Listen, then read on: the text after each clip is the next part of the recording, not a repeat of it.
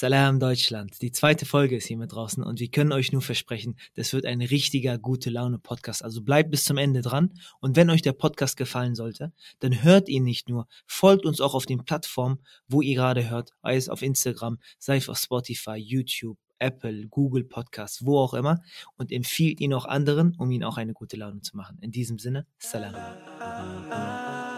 salam, salam. Und Bismillah, wir sind, äh, ich sage immer wieder live eigentlich, aber die Aufnahme läuft einfach, bis sie dann eben veröffentlicht wird. Assalamu alaikum, Doktor Sulaiman Raha. Wie geht's dir, Bruder? Wa alaikum assalam wa barakatuh. Alhamdulillah, mir geht's gut. Wie geht's dir? Alhamdulillah, alles, alles bestens. Ich weiß, du bist ein Mann von äh, Zeit ist Geld, dementsprechend im Schnelldurchlauf dein Quick Intro. Aber eigentlich, bevor wir dazukommen, welchen, welchen Tee hast du bei dir? Getränk, ist das die eigentliche Routine? Ja, Tee. Ich habe ich hab hier heute einen Schwarztee, aber ich habe ein bisschen marokkanische Minze aus dem Garten, frisch, die ich selber angepflanzt habe, mit, abge äh, mit abgepflückt hier und reingepackt. Wie viel Zucker dann, wenn du Minze gesagt hast? Es ist ein großer Becher, weil ich erwarte, dass der Podcast sehr lang wird, aber äh, zwei Teelöffel Zucker. Zwei Teelöffel Zucker, mashallah. Für die Leute, die wissen, standardmäßig wie immer, wie zu erwarten, grüner Tee. Das wahre. ich fange dann äh, direkt weiter, damit äh, Leute direkt einen Umriss haben. Schnellprofil von Doktor Daiman Raha. Mit 26 bereits schon den ersten und vielleicht noch nicht den letzten Doktortitel gemacht. Alhamdulillah. Expertise in Immunologie, Molekularbiologie und auch noch darüber hinaus einfach komplett was gar nichts damit zu tun hast. Du bist selbstständig. Ja, genau, mit meiner Frau gemeinsam, richtig. Da kommen wir gleich zu sprechen. Und offensichtlich Hamburger Jung. Seit 1990 sagst du Deutschlands Salam äh, Alhamdulillah gerade noch so in die Grenze geschafft von äh, alterstechnisch. Und über deine Facetten, über deine vielen Facetten, da kommen wir, glaube ich, im Laufe des Podcasts zu sprechen. Ich freue mich riesig drauf, Bruder. Inshallah. Einige sind für mich, einige sind richtig unter Verschluss. Keiner weiß die Sachen über mich. Allah, Allah. Dann versuchen wir das nochmal direkt auszupacken. Ich denke auch äh, mit dem Kontext, ne, äh, Istim Abaya und Co., da gibt es äh, viel, viel ähm, Neugier, wie, wie, wie, das, wie das hinter Dr. Suleiman Raha so alles aussieht. Ähm, was machst du aktuell? Wo bist du? Ich bin, ich bin in Hamburg.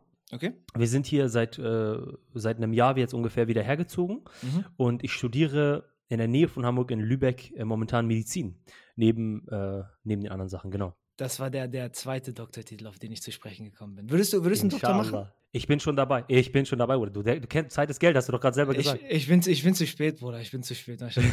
Sehr, sehr schön. Aber eigentlich, ich würde, ich glaube, das ist auch sehr, sehr interessant, ja, dann in, über das Medizinische zu sprechen. Ich glaube, da haben wir auch sehr, sehr viel. Aber wir haben uns was anderes ausgesucht, weil, wie ich schon erwähnt habe, bist du neben all dem, Allahumma barik, selbstständig. Das stimmt, ja. Ich weiß nicht, ob du äh, einfach selber einfach mal äh, einsteigen möchtest, was du gerade machst. Sehr gerne, sehr gerne. Also bei mir ist das so, ich, ähm, ich habe schon relativ früh, schon in der Schule versucht, ähm, irgendwie mich selbstständig, selbstständig zu machen. Dabei, da war es aber so, man guckt eine, einmal den Film Wall Street oder so und dann denkt man, man kann das, kann man, kann man reißen. Damals habe ich äh, versucht gehabt, äh, Filme zu brennen, die ich äh, leider, naja, ich wusste damals nicht, dass Haram es illegalerweise runtergeladen hatte, aber pst. Und äh, ich habe es versucht, an Klassenkameraden zu verkaufen, aber das Ding war, die haben alle dasselbe gemacht. es war gar kein, es war gar nicht notwendig, dass ich der, der, der Netflix der siebten Klasse äh, werden wollte. Es ist also gescheitert. Genau, ähm, ich habe halt immer irgendwie in irgendeiner Weise das, das Gefühl gehabt, dass ich so etwas machen wollte, irgendwas selber machen wollte. Ich habe irgendwann auch zeitlich versucht, ähm, äh, Handyfolien zu verkaufen. Das war während der Uni. Okay. Also Folien, damit, damit keine Kratzer draufkommen. Ja, genau, richtig. Das ist gescheitert, ähm, weil ich für das ich, habe so angefangen, ich habe so angefangen mit richtig hoher Kurve, so Erfolg, Doktortitel 1, Doktortitel 2 und so weiter und so fort. Und er macht einfach gescheitert, gescheitert, gescheitert. Hinter jedem Erfolg, hinter jedem Erfolg steck, steck, stecken erstmal so 20 gescheiterte Sachen, bis eigentlich mal was funktioniert. Aber die Leute sehen nur diese Spitze des Eisbergs. Ja. Ich habe die Folien, guck mal, ich wusste, ich, ich hatte keine Ahnung gehabt. Ich habe für Folien für das iPhone 4 war das, glaube ich, Folien gekauft. Da kam gerade das iPhone 5 raus. Natürlich kauft keiner mehr meine Natürlich kauft keiner mehr meine Folien. Aber es hat dazu geführt, dass ich mich, dass ich vieles gelernt habe, weil alleine das zu starten in Deutschland, wir wissen ja in Deutschland Bürokratie, wie viele Formulare ich ausfüllen müsste. Damit ich das aus China habe ich damals diese Folien gekauft. Ich musste eine bestimmte Juri-Nummer, heißt das, eine Zollnummer beantragen. Und das war für mich sehr, also das war für mich sehr kompliziert damals. Aber nachdem ich das alles einmal gemacht habe, hat das sozusagen die, die ähm, die Bahn geeignet für mich später, wenn ich dann was, was Schönes gemacht habe, was Gutes gemacht habe, dass das mir alles einfacher fiel, weil ich schon wusste, wie alles geht. Sehr, sehr schön, sehr, sehr schön. Hast du das überwiegend allein gemacht oder war schon von Anfang an irgendwie jemand mit dir dabei? Ähm, bei den Folien habe ich das äh, zusammen mit einem Freund gemacht. äh, aber. Grüße gehen raus an diesen Freund für diese geniale Idee. Ich habe das sogar zweimal versucht, weil, weil ich weil ich aus Fehlern nicht lerne. Das hat einmal nicht geklappt. Und dann irgendwann dachte ich, weißt du was, das hat bestimmt nicht geklappt, weil ich, weil ich die falschen Folien geholt habe, weil das neue Handy rauskam. Ich habe das sogar noch mal während meiner, während ich äh, promoviert habe als Doktorand, habe ich es noch mal versucht. Ähm, und da habe ich immer morgens, bevor ich, bevor ich ins Institut gefahren bin, um meine Experimente zu machen, ähm, habe ich so kleine Briefe verpackt, um die an meinen eBay-Kunden zu schicken, wenn ich darüber nachdenke. dass ich, ich habe diese Folien verkauft für 20 Cent und ich habe 15 Cent Porto oder sowas gezahlt. Allah. Noch mehr, das war 15 Cent Porto ist mir. Nein, also, nee, ich habe ungefähr 20 Cent Gewinn gemacht an den Folien, bis ich irgendwann gesagt habe, weißt du was, diese 5 Euro im, im Monat, die, diese extra Döner, das äh, lohnt sich nicht.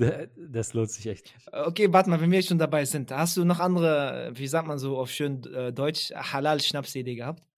Ich habe ich hab eine, hab eine Schnapsidee gehabt. Das war keine Schnapsidee, das war richtig, das war richtig profitabel, aber äh, was du gerade gesagt hast, Halal-Schnapsidee. Es war leider, was ich dann später herausstellen, äh, was sich später herausgestellt hat, leider nicht halal, deswegen habe ich das dann sein lassen. Aber ich habe für, für so zwei Wochen wie ein König gelebt. Äh, das war auch während, während meiner Uni-Zeit, als in, in der Bachelorzeit. Okay. Da habe ich, du wirst, du wirst lachen, okay? Also das ist schon ein bisschen außergewöhnlich. Aber ich habe damals. Warte, ähm, lass mich mein, äh, versuchen zu. Du hast irgendwas gehandelt wahrscheinlich, ne? Ja, ich habe irgendwas gehandelt, genau. Aber kein, ich habe äh, keine Drogen gehandelt. Ja, offensichtlich nicht. Ich bitte dich. Also, Mann, Bruder, wenn, ich, wenn das jetzt hier wäre, ich glaube, deine Eltern würden dir die Ohren langziehen und meine Eltern würden mir die Ohren langziehen, Bruder. ich, ich aufzuraten, geh, ich hab, das, das war schon genug. Okay, guck mal, Bruder, ich hatte, die Geschichte ist so, ja, ich habe ich hab für, meine, hab für meine Schwester damals, sie wollte gerne eine Katze haben. Allah. Und mein kleiner Bruder Nein. auch. Und ich habe ich hab bei, pass auf, ich habe bei eBay Kleinanzeigen nach Katzen gesucht und da habe ich etwas ganz Besonderes festgestellt. Ich habe gesehen, einige Leute verkaufen Katzen für 200, 300 Euro. Richtig teuer, Katzen mm. einfach. Babykatzen, wenn die so süß sind. Ja. Und ähm, ich habe dann aber auch gesehen, wie einige Leute einfach Katzen verschenken. ich, da, ich dachte, Why, was ist das denn? Ich werde der Mittelmann.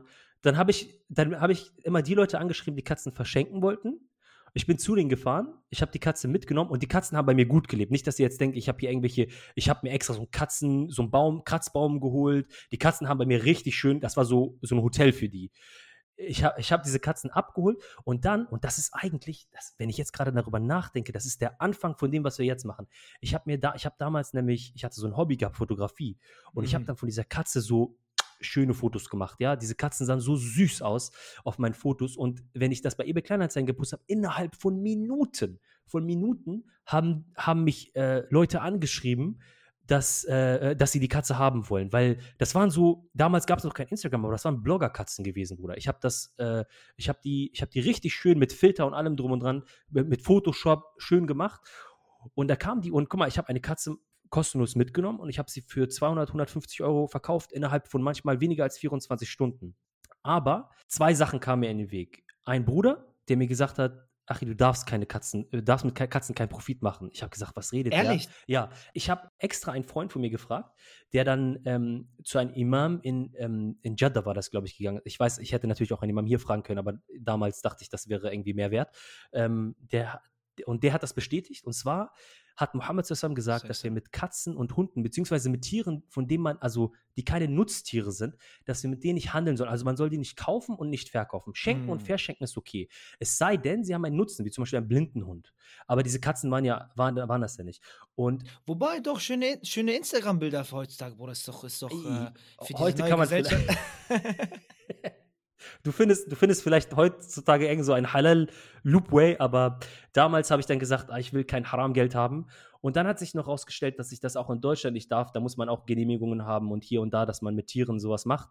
Dann habe ich gesagt, weißt du was, nach zwei Wochen war das schon, habe ich gesagt, äh, bevor ich jetzt hier wegen, wegen Katzen Probleme kriege, lasse ich das Ganze sein. Genau, einfach nur zur Information, das alles ist schon so lange her, das ist schon verjährt. Falls jemand auf die Idee kommen sollte, der Bruder ist clean, er ist sauber. Weder, weder Drogen noch Tierhandel. Es war ein Kind, ich war ein Kind. Ja, okay, mashallah, mashallah. Ähm, aber da hast du schon angesprochen, und zwar, äh, das alles ne, hat dann irgendwie dazu geführt, dass du genug Erfahrung oder Hands-on haben konntest, sei es als Mittelsmann von Katzen, sei es als äh, Importeur aus China und Co. Ja. ähm, dir äh, mehr oder weniger äh, ein tatsächliches, jetzt nachhaltig laufendes Business äh, äh, anzufangen. Aber bevor wir da hingehen, wollte ich dich fragen, ob du, weil du hast ja schon erwähnt, offensichtlich hast du Einhandel aufgehört, äh, weil der Prophet Salam, äh, was eben konkret jetzt dazu gesagt hat, zu Tieren ohne Nutzhandel. Jetzt ist meine Frage, ob dich insgesamt das Ganze auch in irgendeiner Form ähm, aus, aus religiösen Kontext motiviert hat, eben überhaupt damit anzufangen, weil offensichtlich warst du ja in, am Anfang nicht wirklich erfolgreich damit. ja, guck mal, also am Anfang natürlich, ich, ich habe ähm, mein Wissen über, über den Islam und, und, und Muhammad sallam, das kam natürlich mit der Zeit. Äh, das war schon, um ehrlich zu sein, in der Zeit von den, äh, von den, von, also von den Folien sogar schon. Ähm, die Katzen, die waren ungefähr so, so ein bisschen vor, vor den Folien, muss ich sagen.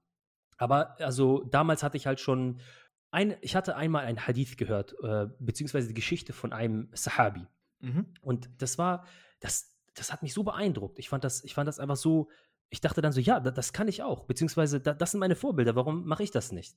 Und das ist die ähm, Geschichte von ähm, Abdurrahman ibn Auf, anhu. Er war, er war ein recht erfolgreicher Geschäftsmann in Makkah gewesen mit seinem Vater zusammen. Und als, als er mit nach Medina geflüchtet ist während der Hijra, ähm, da wurden ja, da wurden die Muslime mit den, mit den äh, Muslimen in, in, in Medina, also den Ansar, äh, sozusagen wie so ein Buddy-Programm wurden die so zugewiesen, dass sich jeder Ansari mit äh, um einen äh, Sahaba oder um einen Muslim gekümmert hat, damit die so ein bisschen Fuß fassen in der Stadt, in der neuen Welt, im neuen Leben. Mhm. Weil man muss sich vorstellen, sie haben alles zurückgelassen, sie haben gar nichts mehr. Nichts. Ja. Und du kommst in eine ganz neue Stadt, jeder Mensch ist dir fremd, jeder, jede Ecke der Stadt ist dir fremd. Und da sollst du ein neues Leben von heute auf morgen anfangen. Und das ist natürlich so sehr schön, wenn man dann so, so, so jemanden hat, bei dem man zusammen wohnt, der ein Freund wird und der ihm hilft. Und Abdurrahman Anhus ähm, Freund, der ihm geholfen hat, hat ihm angeboten, als er in die Stadt angekommen ist, äh, hat, ihm, hat ihm gesagt, pass auf, wir teilen uns alles. Er meinte, ich teile mit dir mein Vermögen, ich teile mit dir meine Familie, wir werden, wir, äh, wir werden das hier sozusagen schon für dich hinkriegen. Aber Abdurrahman anhu er hat erstmal eine Dua gemacht für den, für den Bruder, hat gesagt, äh, möge Allah dein, dein, dein Geld und deine Familie segnen. Amen. Aber zeig mir bitte, wo ist der Marktplatz? Wo ist der Bazar? Das ist so, ich kriege Gänsehaut, wenn ich das Einfach so, was Boss. ist das für ein, ja, was ist das für ein Boss, der mit nichts ankommt und da kriegt man gerade mal, weißt du, ich, also ich, äh, viele, also einfach mit, mit nichts ist er hier und ohne das, ohne, zwei, ohne, an, ohne an sich zu zweifeln, dass er das schafft, er, er kann das, ich, ich mach das. Sag mir einfach bitte nur, wo der Marktplatz ist. Und er ist zu dem Marktplatz gegangen und hat angefangen, Käse oder Butter zu verkaufen. Und es ging dann immer weiter, immer weiter, bis er irgendwann Pferde verkauft hat, mit Pferden oh. gehandelt hat. Vielleicht hat er auch zwischen, nee, mit Katzen dürfen wir ja nicht. Auf jeden Fall ging es, ging es, mashallah, immer so bergauf und innerhalb von ganz sehr kurzer Zeit, ich will keine Zeitspanne nennen, weil ich sie nicht kenne, aber wirklich sehr kurzer Zeit hat Mohammed zusammen ihn gesehen, wie er so äh, ein, ein schönes Gewand ge ge getragen hat. Und Mohammed Sassam hat ihn gefragt, was ist los, Abdurrahman? Also ich, ich, ich möchte es nicht wortwörtlich sagen, aber was ist los hier? Was ist das? Und äh, Abdurrahman hat geantwortet, ich habe geheiratet. also er hat, er hat innerhalb von, von so kurzer Zeit einfach mit, mit, mit purem Selbstbewusstsein ein Geschäft aufgebaut, so sehr, dass er sich in kurzer Zeit ähm, ein, ein komplettes Leben mit Frau und Familie aufgebaut hat in der neuen Stadt, wo Menschen manchmal Jahre brauchen, um überhaupt Fuß zu fassen. Und das war, das war für mich einfach sehr, das ist immer noch heute, heute für mich sehr beeindruckend, wenn man manchmal vor irgendeiner Aufgabe steht und sich denkt, was mache ich nur? Wo ist der Marktplatz? Wo ist der Marktplatz? Krass, krass, krass. Bruder, ich glaube auch, das hat auch immer noch, also konstant, ne? Relevanz einfach in zweierlei.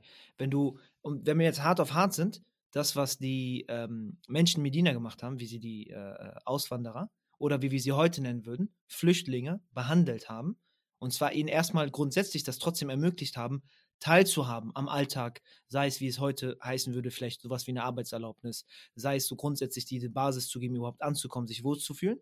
Und auch die Frage dahingehend, wie sehr wir Muslime, die in Deutschland groß geworden sind, diese Eigenschaft mitnehmen und hinsichtlich dieser neuen Generation, die geflüchtet sind, das überhaupt ermöglichen. Aber auf der anderen Seite auch, und das spielt dann, glaube ich, eher eine Rolle für unsere Elterngeneration, wie sie mit nichts kamen oder die neue Generation, die jetzt mit nichts kommt. Und ich kenne auch einige Beispiele, sei es irgendwie im Bekanntenkreis oder allgemeinen Geschichten, die wirklich, wie du sagst, mit nichts gekommen sind, zwar nicht dieselbe Frage gestellt haben, wo ist der Marktplatz, aber trotzdem, du siehst die jetzt plötzlich ein Medizinstudium am Auseinandernehmen. Du siehst die plötzlich, sei es auch eine Ausbildung oder sonst was, aber sie machen was. Und ich glaube, diese Aussage, wo ist der Marktplatz, ist äh, sinnbildlich dafür.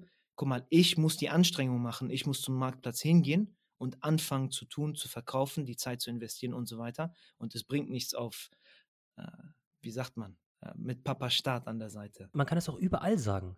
Man, äh, man steht vor einer Klausur und alle sagen einem, das schaffst du nicht in zwei Tagen für diese Klausur. Du wirst das, guck mal, lass es einfach. Das wirst du nicht. Wo ist die Bibliothek? Wo, wo, kann, ich, wo kann ich loslegen? Ich, ich, ich, bin, ich bin sehr beeindruckt von, was du gerade gesagt hast, von, von unseren Eltern, von unseren Familien und heute auch von vielen Menschen, die jetzt gerade neu nach Deutschland kommen müssen. Sie haben keine andere Wahl. Und ich bin beeindruckt. Ich habe mit zwei Palästinensern gelebt, mit, ähm, die, die kamen hier mit, kein einziges Wort Deutsch haben die gesprochen. Das war wegen, während meiner Promotion in, in Hannover. Und die haben, die sind zu mir eingezogen. Ich hatte eine größere Wohnung, weil ein Bruder ist äh, derselbe Bruder mit den Katzen. Er musste leider schnell, er, muss, er, er, muss, er musste wegziehen. Ähm, und das war auch alles natürlich äh, äh legitim. Äh, das war einfach was sehr Wichtiges. Und dann war ich da halt in einer etwas größeren Wohnung allein und dann habe ich zwei Brüder dazu geholt.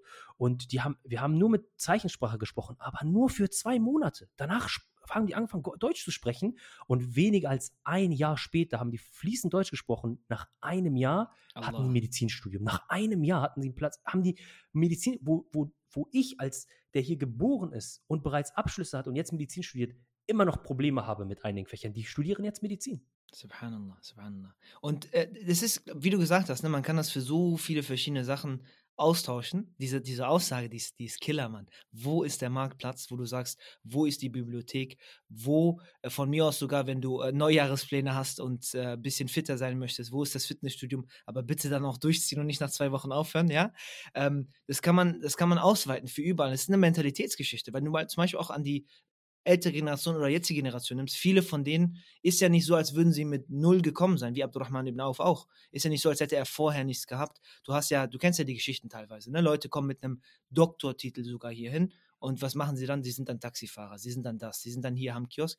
Aber die haben meistens dann diese Mentalität, eben zu sagen, guck mal, das, was mir da ist, das, was ich am Marktplatz finde, das nehme ich und ich ziehe einfach durch. Und meistens siehst du dann auch, das sind die, wo sehr viel Baraka und sehr viel Erfolg Das sind, steckt, das sind Kämpfer, das sind Kämpfer. Wenn, wenn denen alles weggenommen werden, werden die trotzdem die ganze Nacht mit dem Taxi durchfahren, damit die Familie durchkommt. Das sind Kämpfer, das ist so beeindruckend. Absolut, absolut. Und vor allem auch, äh, wenn, du, wenn du mal das betrachtest, dass das ist auch letztendlich, was der Status, nicht der Status quo, aber der, der Standard sein sollte. Natürlich, es gibt andere Umstände, gar keine Frage. Es gibt andere Kontexte, wo gewisse Sachen einfach nicht möglich ist. Aber ich glaube, als, als Muslim vor allem auch, wo, wo, wo, man, äh, wo man auch immer mag, äh, sein mag, äh, die, die, nicht nur diese Kämpfermentalität zu haben, auch diesen Anspruch zu haben, die erfolgreiche, beziehungsweise da, darüber dann diese gebende Hand zu sein, anstatt die nehmende, weil Abdurrahman ibn Auf, er wollte nicht nehmen von dem Sahabi, ne, der ihm gesagt hat, guck mal, ich teile alles mit dir. Er sagt, nein, nein, nein, nein, nein, das ist nicht mein Anspruch. Ich will selber arbeiten und ich will selber dann gehen können. Ich will selber auf den Beinen stehen und heiraten können. Ja, nee, das ist äh, Killer, ja. subhanallah. Mashallah, mashallah. Sehr, sehr schön. Und jetzt springen wir von dieser Motivation, ja, ja zu das, was du aktuell machst, glaube ich. Das äh, wäre sehr, sehr spannend zu wissen, diese Reise jetzt. Ja, sehr gerne. Schau mal, ich habe ich hab also, ich habe einen Bachelor ähm, gemacht in Hamburg in, in Biochemie, Molekularbiologie, was du, was du gesagt hattest. Und ich habe mich danach spezialisiert in meinem Master in England am Imperial College äh, in Immunologie. Das ist nochmal spezieller. Und danach habe ich, Alhamdulillah, in, in Hannover eine Promotionsstelle angefangen. Und das ist eigentlich dann das Ende für die meisten. Also wenn man die Promotion hat, den Doktortitel hat, möchte man eigentlich ähm, mit dem Leben anfangen und, und man möchte jetzt Geld verdienen, man möchte eine Familie gründen. Und bei mir war das so, ich habe während meiner Promotion, einer meiner, ich hatte zwei Doktorväter und einen Doktorvater, er war selber Arzt. Und ich fand das so beeindruckend, wie dieser Mensch äh, in unseren Labormeetings geredet hat. Wenn, wenn wir über Experimente geredet hatten, hat er das mit seinen Patienten und der Klinik verbunden, hat bestimmte Ideen gehabt und sowas nennt man ein, auf Englisch nennt man sowas ein äh, Physician Scientist oder Clinician Scientist, also jemand, der Arzt ist und gleichzeitig noch sehr viel forscht. Er ist nicht nur mit Patienten beschäftigt, sondern hat mhm. Ideen und möchte sie umsetzen, um, um die Forschung voranzubringen. Und ähm, ich, ich war so beeindruckt und nach dem ersten Jahr schon habe ich dann angefangen mit dem Gedanken zu spielen, nochmal sechs Jahre Medizin zu studieren. Äh, das ist natürlich ein, ja, also das ist natürlich ein großer Hub. Ne? Fünf Jahre ist das Studium, ein, ein Jahr ist es dann so ein praktisches Jahr und danach kommt noch die Facharztzeit. Bruder, sei ehrlich, nein, nein, ganz kurz, ganz kurz. Das ist doch nur gewesen, weil, ja, ich weiß, aus welchem Kulturkreis du kommst. Und ein Doktor in Immunologie ist das gewesen? Ja, ein Doktor ja, in Immunologie, ja. richtig? Ein Doktor in Immunologie ist ein Doktor, aber du bist nicht, wie soll ich das formulieren? Doktor, Doktor. Ja, nee, ne, du bist nicht diese, diese Doktor mit, ähm, mit Stethoskop, Bruder. Also, bis heute ist mir, ist mir, ist, ist, fällt mir das sehr schwer, wenn, wenn meine Oma mich fragt, äh, was machst du denn? Wenn, wenn, du, wenn du jetzt kein, wenn du nicht Medizin, wenn du nicht Arzt bist, was machst du denn? Und versuch mal deiner Oma, die kein Deutsch spricht, zu erklären, was Forschung ist eigentlich oder was ich da mache im Labor. Der, ja, ist schwierig, dann es ist kein Doktor für die. Aber nee, das ist wirklich nicht der Grund gewesen, weil Alhamdulillah, meine Familie hat mich immer unterstützt in diesen Sachen und ähm, mein, meine Eltern waren auch immer stolz darauf. Und um ehrlich zu sein, kann ich mir auch vorstellen, dass sie auch so ein bisschen gedacht haben, okay, der will jetzt nochmal sechs Jahre draufhauen, wird doch Zeit, du weißt doch, bei uns mit 18 sagen die, wird doch Zeit, Kinder zu kriegen oder nicht. Also ich habe ich hab mit dem Gedanken gespielt und ich habe dann, ähm, mein, mein Professor, den Doktorvater, habe ich gefragt, habe hab gefragt, was meinst du dazu? Und er hat mir gesagt, ganz ehrlich, du bist noch jung. Ich war damals, als ich ihn gefragt habe, glaube ich, 24. Ähm, er meinte, du bist noch jung. Es gibt Leute, die fangen das Medizinstudium mit 30 oder 33 an. Ähm, er meinte, wenn du das wirklich machen möchtest und wenn, wenn du wirklich äh, diese Forschung und das kombinieren möchtest, dann wärst du eigentlich schon, das wäre, also wir brauchen solche Leute in, in der Forschung und das stimmt auch. Nicht, dass, nicht, dass äh, Forscher ohne ein Medizinstudium keine grandiose Arbeit leisten. Ähm, um ehrlich zu sein, die meisten äh, äh, sind, sind solche Wissenschaftler. Oder das, gut, ich habe jetzt keine Zahlen im Kopf, aber so kommt es mir vor. Ähm, aber dennoch, äh, hat er gesagt, mhm. wäre das natürlich unglaublich für die Patienten auch und, und allgemein für die Medizin. Und äh, ich, ich, ich habe ich hab mir das dann irgendwann in den Kopf gesetzt und äh, dann habe ich beschlossen, ich mache das. Ich, ich werde das machen. Ich habe mich einmal beworben, ähm, schon in meinem, als ich noch eigentlich, man weiß immer nicht, wie lange so ein Doktor geht. Das, einige Leute machen das in fünf Jahren fertig, einige in sechs. Das dauert immer länger. Ähm, Andere in zwei. in zwei. Ich, ich habe es nicht in zwei, aber in drei. Was auch schon relativ früh ist, Alhamdulillah. Also relativ schnell ist, Alhamdulillah. Ähm, aber ich, ich, deswegen habe ich mich halt schon nach dem, also ab dem zweiten Jahr beworben und ich wurde nicht angenommen. Also das war eigentlich schon wieder so eine Niederlage, wo ich dachte, ja toll, hier, hier, hier bewerbe ich mich mit einem Bachelor, mit einem Master und ich, ich, wenn ich das Medizinstudium anfange, möchte ich einen Doktor haben und trotzdem werde ich abgelehnt. Aber ich habe mich da, äh, darauf ja nochmal beworben und Alhamdulillah, Alhamdulillah. Ähm, ich wurde angenommen. Aber das hat jetzt wieder natürlich ein anderes Problem mit sich gebracht, angenommen zu werden, weil in dieser selben Zeit, in der die Bewerbungsphase lief, habe ich meine Frau kennengelernt. Mashallah. Und ähm, ich habe ihr davon natürlich erzählt, das war jetzt kein Geheimnis. Ich meinte, guck mal, ich möchte das noch machen, bist du sicher? Und sie hat gesagt, natürlich, ähm, äh, das ist kein Problem, wir, wir packen das schon. Ähm, aber wo ist der Marktplatz? Wo ist der Marktplatz? Wir packen das schon. Wo, wo, wir packen das schon, aber wo ist der, wie machen wir das denn? Weil nicht nur, dass, dass ich jetzt einen Platz bekommen habe, der der Platz war leider Gottes, weil es in Deutschland so, obwohl es war eine sehr schöne Stadt, aber der lag nicht bei uns in der Nähe, sondern 700 Kilometer von uns im Saarland in Homburg. Das kann, konnte ich mir nicht aussuchen. Das will sich auch niemand aussuchen, Bruder. Nicht, nicht gegen Saarland, an alle an Saarland hier, aber ihr wisst, ja, nee, Saarland hat einen speziellen Status in Deutschland. Homburg hat einen ganz besonderen Platz äh, in meinem Herzen jetzt. Also das ist eine so schöne Stadt gewesen, Mashallah. Und Ein so, ganz besonderer Marktplatz. So, ja, wirklich, ein ganz besonderer. Die Menschen dort, Mashallah, sind so offen und so herzlich. Wir hatten erst Angst gehabt, dass wir, wir wussten ja nicht, wo wir hingehen. Und man hört ja manchmal in, in, in, in abgelegenen Orten, ist es manchmal schwer klarzukommen als Muslime. Aber Mashallah, die Vermieter, die in, in, in der, wir haben in so einer Dachgeschosswohnung gelebt, es hatte zwei Zimmer. Die, das Badezimmer war, war, eigentlich, war eigentlich mitten in unserem Schlafzimmer, wie im, wie im Gefängnis. Aber die, die Vermieter, die hatten das Haus, weil die so gute Erfahrungen gemacht haben mit Muslimen, nur an Muslimen vermietet. Das heißt, wir hatten drei Stockwerke und wenn der eine Adhan gemacht hat, dann musste ich nur die Treppen runtergehen und da war schon die nächste Familie. Subhanallah. Es war eine sehr schöne Zeit, Marshall, sehr schöne Zeit. Obwohl es Sehr, nicht so viele. Muslime in Homburg gibt. Bruder, aber dann zwischendurch, wo du das erwähnst, ne, mit Adhan, hast du in der Zeit äh, viel Dua gemacht? Also hast du grundsätzlich viel, warst du da geduldig drin oder? Immer. Dua ist, äh, Dua ist das Ein und Alles. Also ich glaube, ich hätte nicht mal 10% von dem, was wir jetzt, Alhamdulillah, haben, ohne Dua. Das ist eigentlich äh, vor, vor jeder Sache, vor diesem Podcast, Dua, dass ich mich nicht blamiere, äh, vor, vor jeder Sache äh, äh, machen, äh, versuche ich natürlich Dua zu machen. Ähm, und ich denke, das ist, das ist sehr, das ist eine sehr unterschätzte Sache. Sehr, sehr Dua. schön. Und ich glaube auch, äh, weil ich das jetzt kann, war aus der anderen Position das zu machen. Ich meine, Alhamdulillah, du hast zwar viel über äh, Failures oder sowas äh, gesprochen, aber ich glaube mal, bis zu diesem Zeitpunkt einfach nur zu hören, was, was man, was du bis zu diesem Lebensabschnitt, äh, mashallah, tabarakallah, äh, geleistet hast.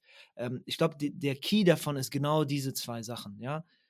Diese Frage, wirklich wie ein Verrückter im Kopf äh, drin zu haben, wo ist der Marktplatz? Und gar nicht dran zu denken, irgendwie, ähm, äh, dass, man, dass man irgendwas vor sich hat, sondern einfach immer weiter durchzuziehen. Aber auf der gleichen, äh, mit der gleichen Zeit all das, was einem zukommt, eben sei es durch Dua oder danach Allah subhanahu wa ta'ala zuzuschreiben. Das ist der perfekte Mittelweg eben zwischen, zwischen diesseits und jenseits, zwischen äh, äh, you know, äh, physischem Erfolg, aber dann auch spiritueller Zuschreibung irgendwo, äh, was, was einfach Hand in Hand geht. Und ich glaube, wenn man geduldig ist, und ich kenne kaum, kaum Geschichten, wo jemand wirklich versucht, versucht und die Geduld hat und gleichzeitig eben auch diesen spirituellen Gedanken dahinter, dass da nicht irgendwie so eine Erfolgsgeschichte bei rumgekommen ist.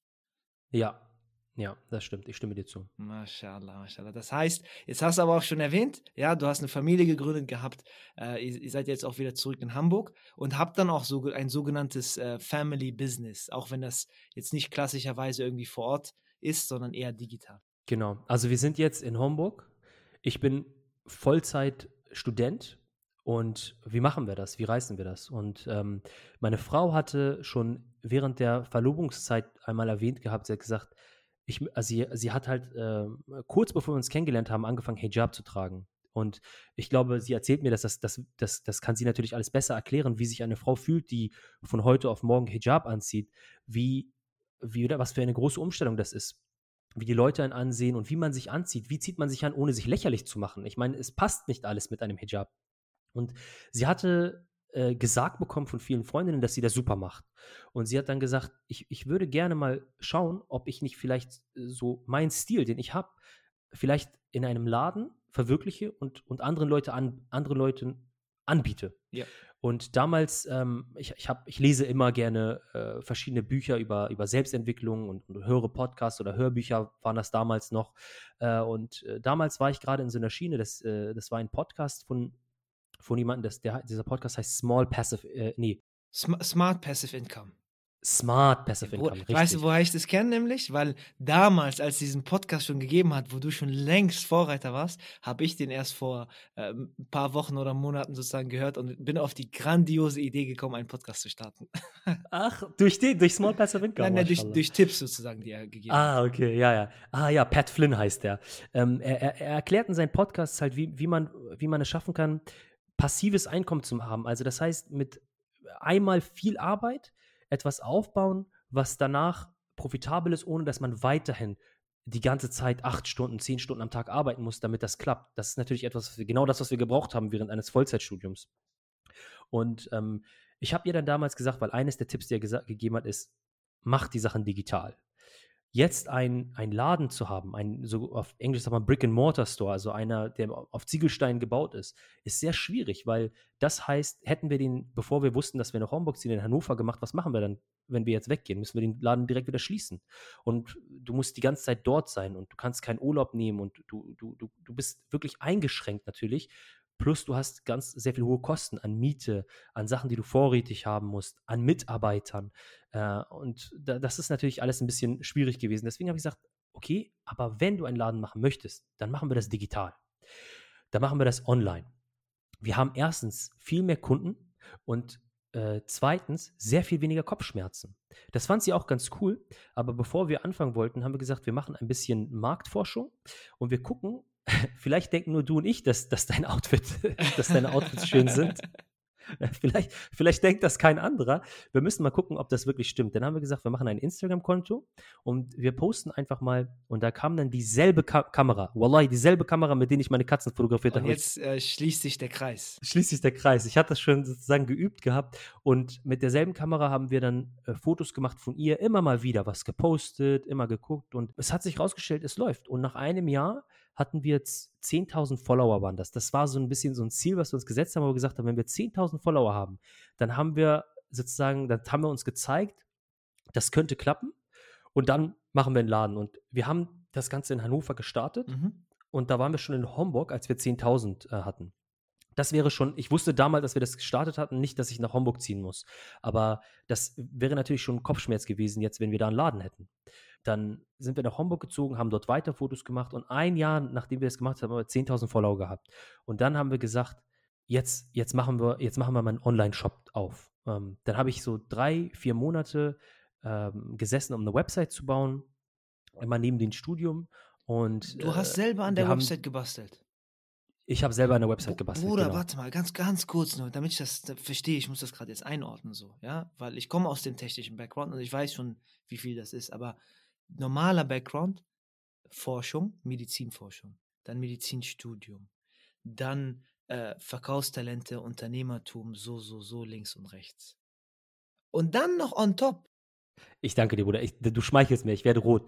Aber. Er sagt ähm, so extra, ich werde rot, er wird gar nicht rot. Er denkt so voll der Boss. Doch, doch. Ich, nein, nein, nein. Ich werde wirklich rot, weil es ist, es ist heutzutage nicht mehr nicht so schwer, eine Website zu machen. Es gibt so Baukastensysteme. Man kann, das ist, das ist eine Sache. Man kann wirklich in jedem Moment einfach sagen, und jetzt kommt's, wo ist der Marktplatz? Man kann anfangen, Käse zu verkaufen. Man kann anfangen, etwas Kleines zu machen. Und wenn dann aus, aus dieser Sache wird etwas Größeres. Ich bin mir sicher, Abdurrahman ibn Auf anhu hatte am Anfang keine Ahnung, äh, wie man mit Pferden handelt. Aber als er dann da war und vor dem Problem stand, dann hat er sich damit beschäftigt. Und dann habe ich mir halt einfach ein paar Online-Tutorials angeguckt und es ist nicht so schwer, wie man denkt, ja. eine Website zu machen. Ich, ich würde auch, so ich würd auch glauben, also das ist ein sehr guter Stichpunkt, 95% der Sachen gibt es bereits. Es ist nur die Frage, wie du das anwendest oder wiederverwendest oder ganz kurz umänderst und wiederverwendest. Und wie du sagst, ne, wo ist der Marktplatz? Für die größten Teil der Sachen gibt es eine Lösung. Es gibt nur einen kleinen Prozentanteil, und das muss man einfach sagen, weil das sind dann die, die irgendwie geschichtlich bekannt werden und das sind wirklich die, die krassen Visionäre. Weißt du, weil ein Visionär letztendlich, wenn du denkst äh, äh an, an, die klassischen, ich weiß nicht, wie, wie man da nimmt, ähm, Guck mal, nehmen wir, nehmen wir Bill Gates. Ja, zum Beispiel. Ne? Ein, ein Visionär und der hat etwas Ries Riesiges aufgebaut. Aber weil ich wollte nur gerade äh, was sagen, du hast, du hast gesagt, äh, die, die ganz großen Visionäre machen das nicht, aber äh, um ehrlich zu sein, fangen die genauso an. Und aus diesen Menschen werden Visionäre, weil wie hat Bill Gates programmiert zuerst?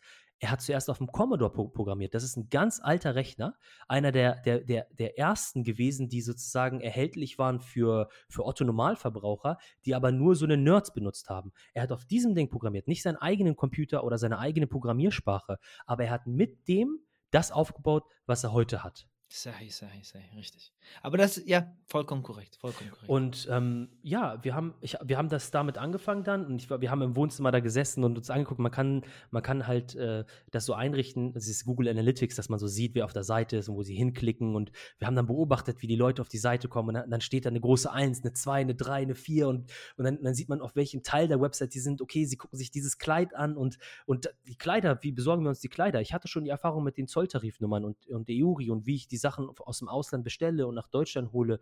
Und all das hat irgendwie dann am Ende zusammengepasst. Und dann, dann, dann, dann haben wir da im Wohnzimmer gesessen und als diese erste Kundin, als die erste Kundin, ich darf ihren Namen aus datenschutzrechtlichen Gründen nicht nennen, aber ich weiß noch, ich, ich kenne den noch, als diese erste Kundin auf Ich kaufen gedrückt habe und, und, und ihre PayPal ihre PayPal-Überweisung ankam, haben wir im Wohnzimmer getanzt vor Freude. Das war einfach so ein schönes Gefühl gewesen. Sehr, sehr, sehr, sehr schön. Kann ich mir, kann ich mir wahrscheinlich sehr, sehr gut vorstellen, Mann.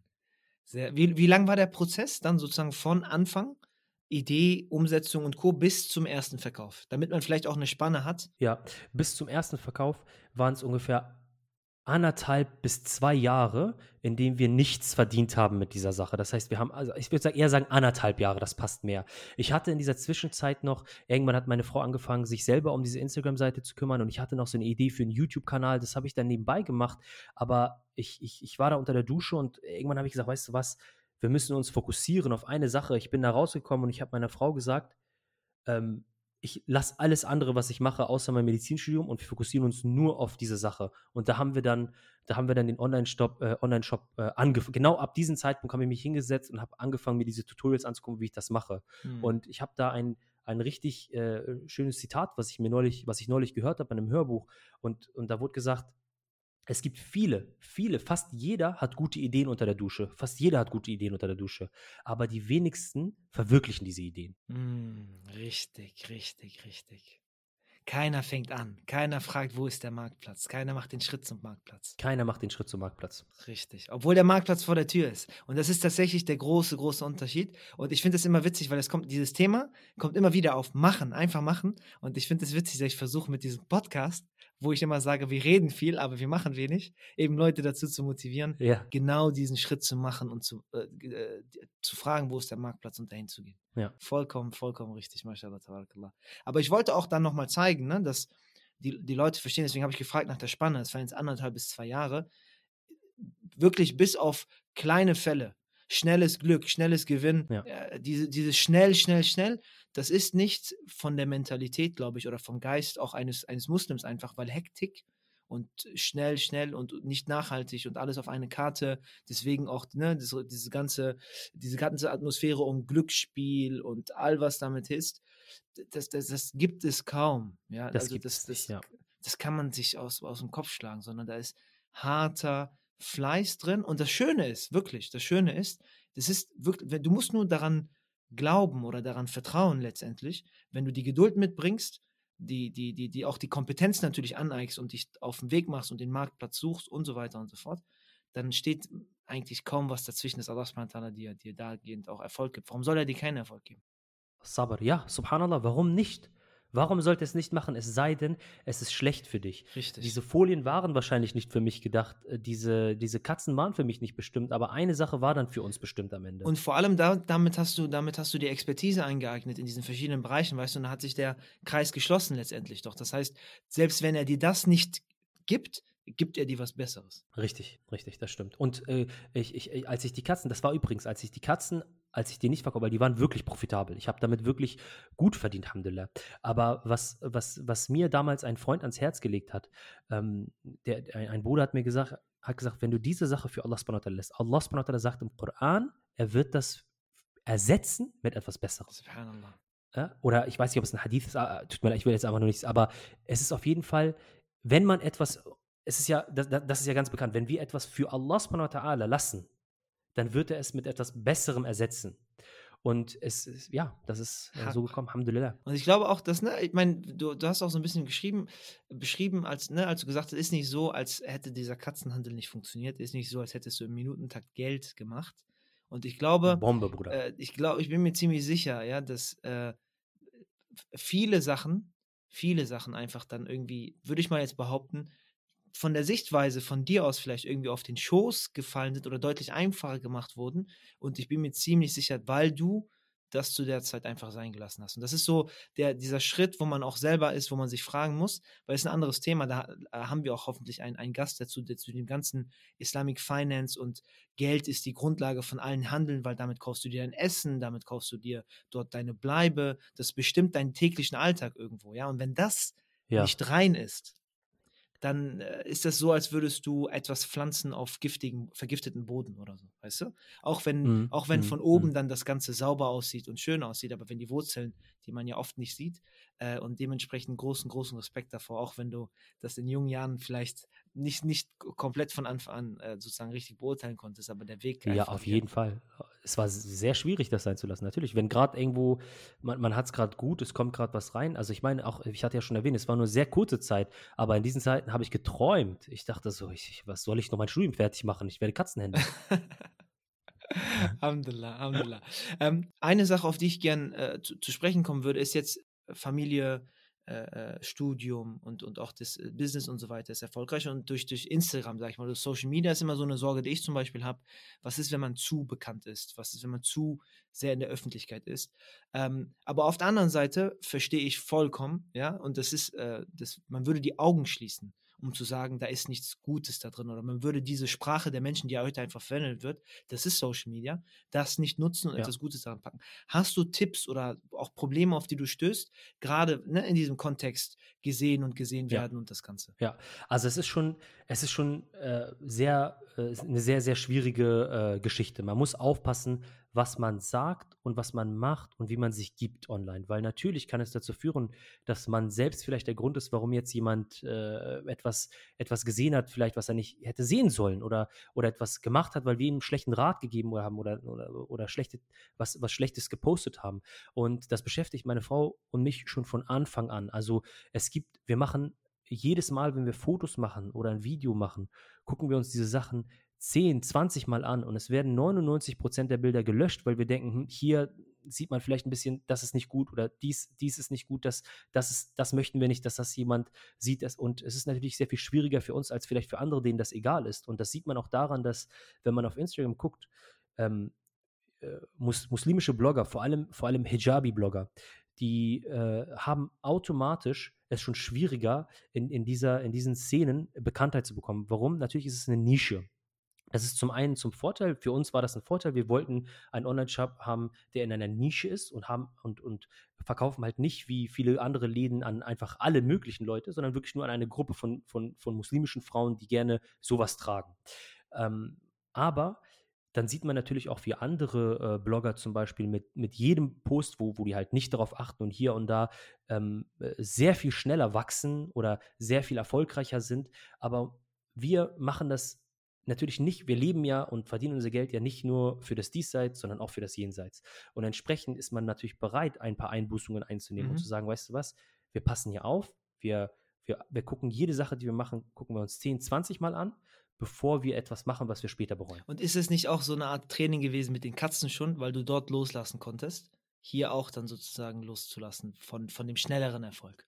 Also ich glaube, äh, wir alle ähm, sind, sind ständig konfrontiert damit, etwas sein zu lassen für Allah subhanahu wa ta'ala und das trainiert uns. Das ist die ganze Zeit ein Training und das beste Training ist dieses einmal im Jahr, einen ganzen Monat lang. Ich möchte dieses Glas Wasser so gerne trinken. Ich möchte so gerne, ich möchte so gerne gerade ein bisschen davon nehmen. Alle anderen tun das doch auch. Aber das ist ja ein Training für uns von Allah subhanahu wa ta'ala, damit wir in dieser kurzen Zeit ein, einen Monat lang so ein Bootcamp haben, so ein richtig hartes Training, damit wir das für das, den Rest des Jahres äh, trainieren können. Also ja, natürlich hat ähm, die Katzen, die Katzen und viele andere Sachen, wo, wozu wir jeden Tag Nein sagen, trainieren und helfen uns dabei, zu den wichtigen Sachen dann auch Nein zu sagen. Inshallah, inshallah. Aber jetzt ich, weil ich, guck mal, das kann man ja auch auf viele andere Kontexte äh, tun, ist jetzt nicht nur auf Social Media und das ganze Thema mit Aufmerksamkeit und was teilt man eigentlich, ne? Gerade, gerade auch bei Social Media, weil das äh, schnell hunderttausende, Millionen Menschen erreichen kann. Und dann ist das, was du da gesagt hast, tatsächlich, wie du es gesagt hast, ne, verantwortlich dafür.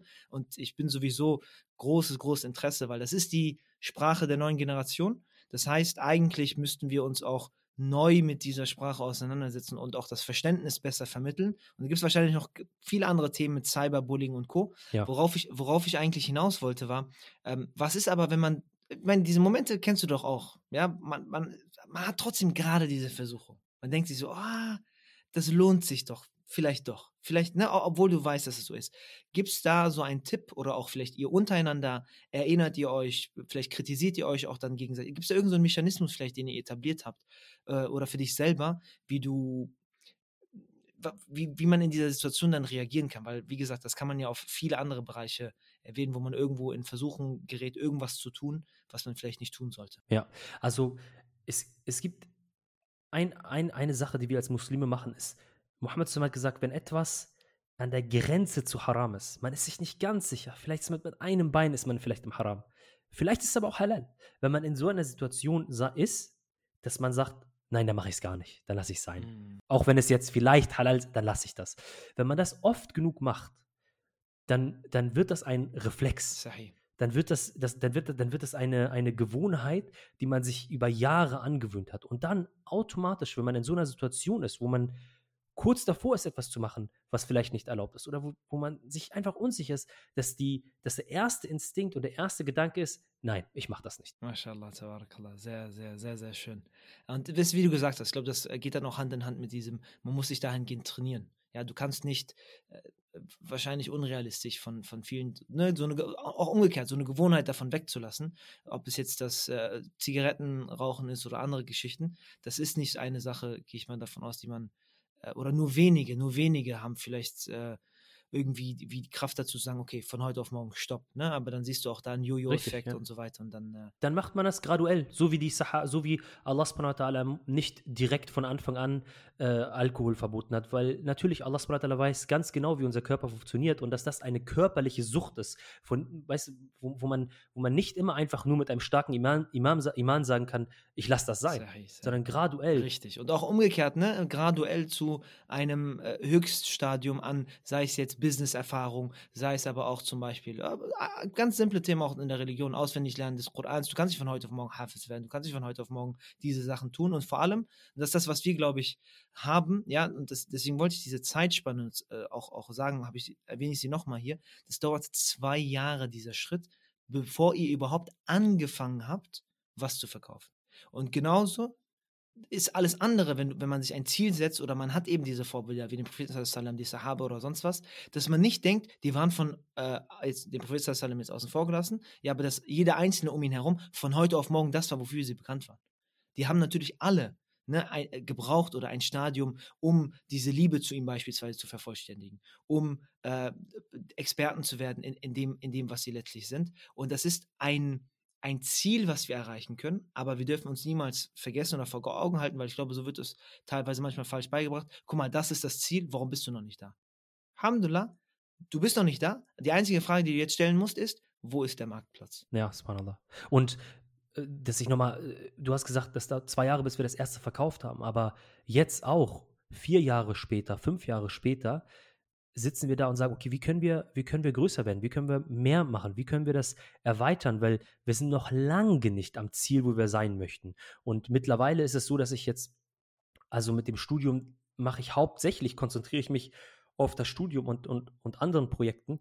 Und meine Frau reißt dieses Unternehmen eigentlich seit drei Jahren fast komplett alleine. Ich, ich mache ein bisschen, ich mache das Technische, die Website, ich kümmere mich um, um, um ein paar, äh, um die technische Sachen und Finanzen mache ich, aber meine Frau ist die, die 4 Uhr morgens aufsteht und äh, Pakete packt. Meine Frau ist die, die mit, mit 20 Kunden am Tag schreibt und Rückgaben macht und äh, guckt, dass auch wirklich die Kunden bezahlt haben und Fotos macht von unseren Produkten und dann auf Instagram Fotos macht und Videos macht. Sie macht, sie hat eine lange Zeit lang komplett alleine auch auf Instagram ihre Fotos gemacht, weil ich keine Zeit habe. Was soll ich da machen, wenn ich Klausurenphase habe?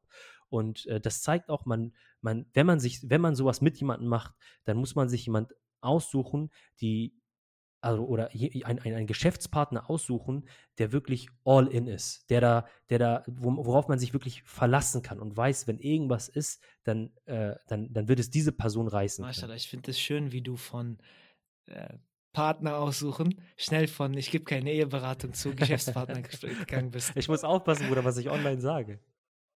Alhamdulillah, das, das, stimmt, das ist korrekt. Ähm, aber dann merkt man auch wieder, ja, dass ähm, die Außenfassade, äh, das männliche Geschlecht gerne immer die Lorbeeren abgreift, aber im Hintergrund niemand weiß eigentlich, wie viel dahinter steckt. Und an dieser Stelle Shoutout an, an die ähm, äh, Mütter, ja, weil du bist ja auch äh, Vater und das Ganze wird ja parallel gemacht und Spanner, wer weiß eigentlich, was, wo wir eigentlich stehen würden, wenn nicht so viel Kraft und so viel Energie eben aufgesetzt wird, um das Ganze aufrechtzuerhalten. Deswegen das stimmt. Ruft ja, eure Mutter absolut. an an dieser Stelle. Ruft eure Mutter an, falls ihr.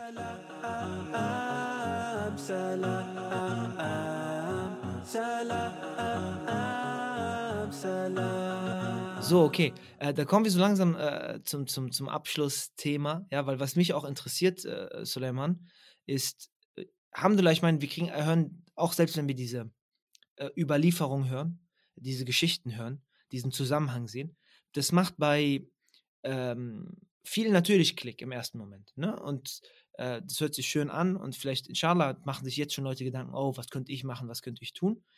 Aber ich würde trotzdem behaupten, dass ähm, irgendwo, ich meine, du bringst auch ein gewisses Selbstbewusstsein mit um dann auch das zu haben. Also es gibt ja zwei Wege. Entweder, und das ist wahrscheinlich selten der Fall, du bist einfach so von der Art und so geboren und du denkst einfach, guck mal, ich rock jetzt alles weg. Oder du hast auch, wie du schon erwähnt hast, ein sehr, sehr unterstützendes Umfeld gehabt. Aber was ist es oder was hat es, was hat dir grundsätzlich einfach diese, dieses Selbstvertrauen zu gehen, um zu sagen, okay, ich habe keine Angst davor zu verlieren. Ich habe keine Angst davor hinzufallen. Gibt es da irgendwas, was du vielleicht als Anekdote oder sowas mitgeben könntest? Ja, ähm, ja, also ich denke, es gibt, es gibt niemanden, der mit einem Talent, also das ist einfach eine, äh, Leute stimmen mir da nicht zu, aber also viele Leute stimmen mir nicht zu, aber ich denke nicht, dass es Leute gibt, die mit einem bestimmten Talent geboren sind, das man nicht erlernen kann. Das sind die wenigsten Leute, die halt irgendwie als, als, als äh, einfach Supergenies irgendwie schon als Kind direkt etwas besonders können. Aber die meisten Leute, für die meisten Leute ist das hartes Training äh, Abdurrahman ibn Auf, von dem wir vorhin geredet haben, er hat 30 Jahre vorher mit seinem Vater in einem Geschäft gearbeitet. Er hat schon gesehen, wie man verkauft und wie man handelt. Für ihn war das, er hat 30 Jahre, die man, die, die man nicht gesehen hat, bis, es, bis er das Selbstbewusstsein hatte zu sagen, wo ist der Marktplatz? Ich schaffe das selber, ich mache das, ich pack das. Auch bei mir ist es nicht anders gewesen. Ich habe äh, äh, äh, sehr viel vorher äh, war ich sehr oft in Situationen vor den Folien, vor den Katzen, in denen ich ein gewisses Selbstbewusstsein aufgebaut habe. Ich war ein relativ schüchterner Junge und äh, auch ein relativ schüchterner Teenager. Aber ich hatte mir damals, ich weiß nicht wieso, aber ich hatte mir in den Kopf gesetzt, ich möchte gerne Stand-up-Comedy machen. Damals habe ich, ich weiß noch, Stefan Raab geguckt und das Stand-up, warte, warte, stopp, stopp, stopp. Stand-up-Comedy. Stand-up-Comedy. Kommt nochmal ein komplett anderer Film einfach. Wo kommst du jetzt mit Stand-up-Comedy her? Komplett an, aber Stand-up-Comedy hat mir, hat mir Skills gegeben, die mir nichts anderes hätten geben können. Und das ist der, der Hauptskill, den ich durch Stand-up-Comedy habe, ist Selbstbewusstsein. Dass ich sagen kann, selbst wenn, weißt du, also selbst wenn alle mich auslachen, was eigentlich beim Stand-up sehr gut wäre, nicht auslachen, aber lachen, ja, selbst wenn alle, selbst wenn alle lachen, ich mache das trotzdem. Mir ist das egal. Ich werde ich werd einfach das machen, was ich mir in den Kopf gesetzt habe. Das war für mich sehr schwierig in dem Moment, wo ich entschieden habe, Stand-up-Comedy zu machen als 13-Jähriger, weil ich noch sehr jung war. Stand-up-Comedians waren. Ganz kurz, Suleiman. Gibt es Videos noch davon? Oder es gibt Videos, aber die sind unter Verschluss. Allah, Keiner darf die sehen. Allah, Allah, Allah. Ich habe damals in der Schule, habe ich beschlossen, das zu machen und ich habe mir da irgendwas aufgeschrieben, aber das war überhaupt nicht witzig. Also ich schäme mich dafür, aber so, so unwitzig war das. Aber ich habe mir das aufgeschrieben und ich habe dann so ganz selbstbewusst gesagt, weißt du was, ich schicke das, ich, ich gehe direkt ganz, ich schreibe eine E-Mail an Quatsch Comedy Club. Kennst du die noch? Die waren früher richtig, äh, richtig bekannt. Die war diese, nicht, wie die jetzt sind. Ich habe vergessen den Hauptmoderator, der ist mir noch äh, im Kopf und dann Cindy von Marzahn und was auch immer alles. Ja, genau, Cindy von Marzahn. Die war, guck mal, ich habe dem Quatsch Comedy Club geschrieben und die haben mir geantwortet und ich, ich dachte, ich, als ich eine E-Mail zurückbekommen habe von denen, äh, da, da war ich, ich dachte so, was, die schreiben, die, die, die haben mir zurückgeschrieben und die haben mir gesagt, natürlich, ähm, äh, du Idiot, du wirst natürlich nicht auf der Quatsch Comedy Club Bühne stehen äh, oder beziehungsweise nicht im Quatsch Comedy Club auftreten. Aber wir haben eine Talentschmiede. Wir haben eine Talentschmiede, ähm, wo Neulinge gerne auftreten dürfen. Uh, und äh, da, da lassen sie einfach auch jeder, also ich war ja da jetzt nicht irgendwas Besonderes, die haben mich ja nicht vorher gesehen gehabt, da, da darf einfach jeder hin. Du kriegst einfach irgendeinen Termin, aber es ist dieselbe Bühne wie der offizielle Quatsch Comedy Club und da passen 400, 500 Leute rein und das ist voll packt. Und ich habe dann einfach gesagt, ich habe einfach eine E-Mail zurückgeschrieben, ganz als, als wenn es nichts wäre. Ja, ja, mache ich, alles klar. Und danach habe ich realisiert, was ich da eigentlich gemacht habe. Und jetzt musste ich, drei Monate habe ich auf diesen Termin gewartet, drei Monate in Angst und Bange, was mache ich denn da und schreibe einen Witz nach dem anderen und gucke und mache. Ich habe es aber gemacht. Mein Vater hat mich damals hingefahren, ich habe es gemacht das, dieser Auftritt war tatsächlich ein Erfolg. Das war mein erster Auftritt. Das war wirklich, die Leute haben richtig gelacht. Vielleicht, ich hatte einen Vorteil. Ich war halt so, alle anderen waren so 30, 40 Jahre. Ich war 13, 14 Jahre alt. Aber das hat mir, ich habe damals direkt bei diesem ersten Auftritt einen, einen Geschäftsmann kennengelernt, der nebenbei auch so Stand-up-Comedy macht. Das war ein Kanadier, der aber in, in, Deutschland gelebt hat. Und genau, und der hat mir, der hat irgendwie das, er hat das gemocht, dass ich so, so jung bin und das mache. Und der hat mir Tipps gegeben und hat gesagt, guck mal hier, lies mal dieses Buch, mach mal dies, mach mal das, da stehen ein paar Tipps drin. Und ich habe das gemacht, bis ich 18, 19 Jahre alt war, habe ich, äh, hab ich Stand-up gemacht. So lange? äh, ja, ich habe es lange gemacht. Ich hatte ich, das heißt nicht, dass ich jetzt viele Auftritte hatte. Ich habe vielleicht so insgesamt 15, 20 Auftritte gehabt. Und ähm, das war, damals war, heute ist Stand-Up-Comedy für uns mit Migrationshintergrund was anderes, mit Rebel-Comedy und das ist irgendwie viel mehr akzeptiert. Aber damals war ich der einzige Typ da mit schwarzen Haaren. Ne? Also Okay, der andere, einzig andere, der, der bekannt war, den ich kannte. Kayayana. Kayana, genau. Das, ich fand ihn jetzt nicht so witzig. Ne? Aber Bruder, Kayayana-Fans ha- haten gerade extrem, Bruder. Ähm, also nicht, dass ich in irgendeiner Weise ihm jemals das Wasser hätte reichen können, was Comedy angeht, aber mein Humor äh, ist anders. Äh, selbstbewusstes, ja, genau. Auf jeden Fall habe ich, ähm, hat das, weil ich war oft auf der Bühne und habe einen Witz gemacht und es war Totenstille. Das, was mir am meisten im Kopf bleibt, ist, ich hatte meinen Vater mitgenommen, ganz stolz, einmal nach dem Quatsch Comedy Club und, mein, und meine Schwester. Ich meinte, kommt mal mit hier, wir sind in eine andere Stadt gefahren und dann habe ich da einen Auftritt gemacht und es war Totenstille. Die ganzen 10, 15 Minuten, in denen ich was gesagt habe, Totenstille.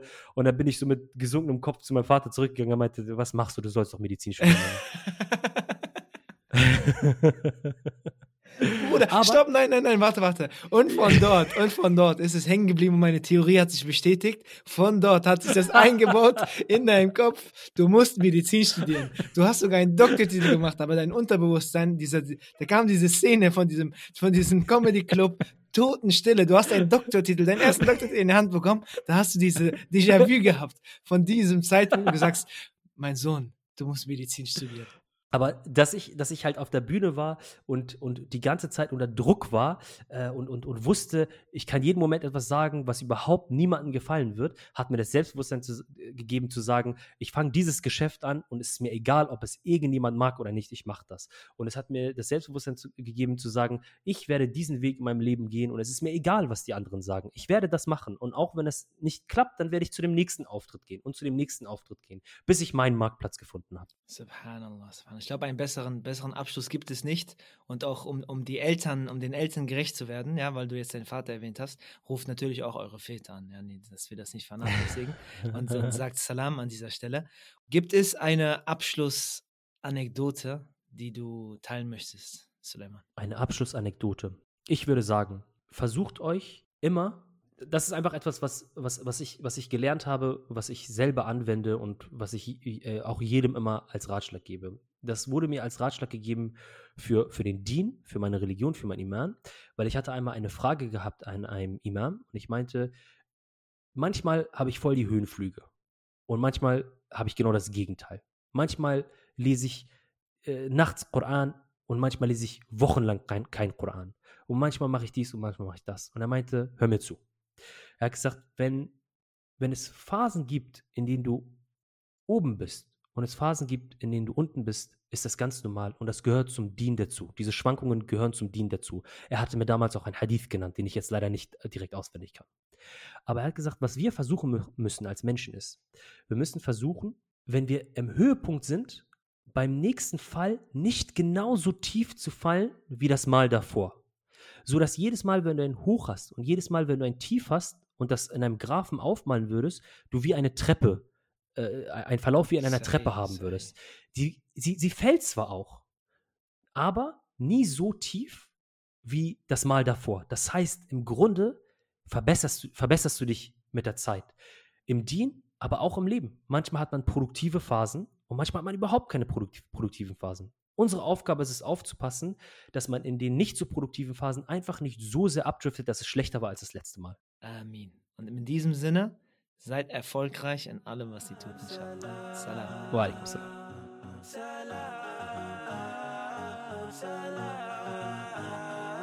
salam, salam.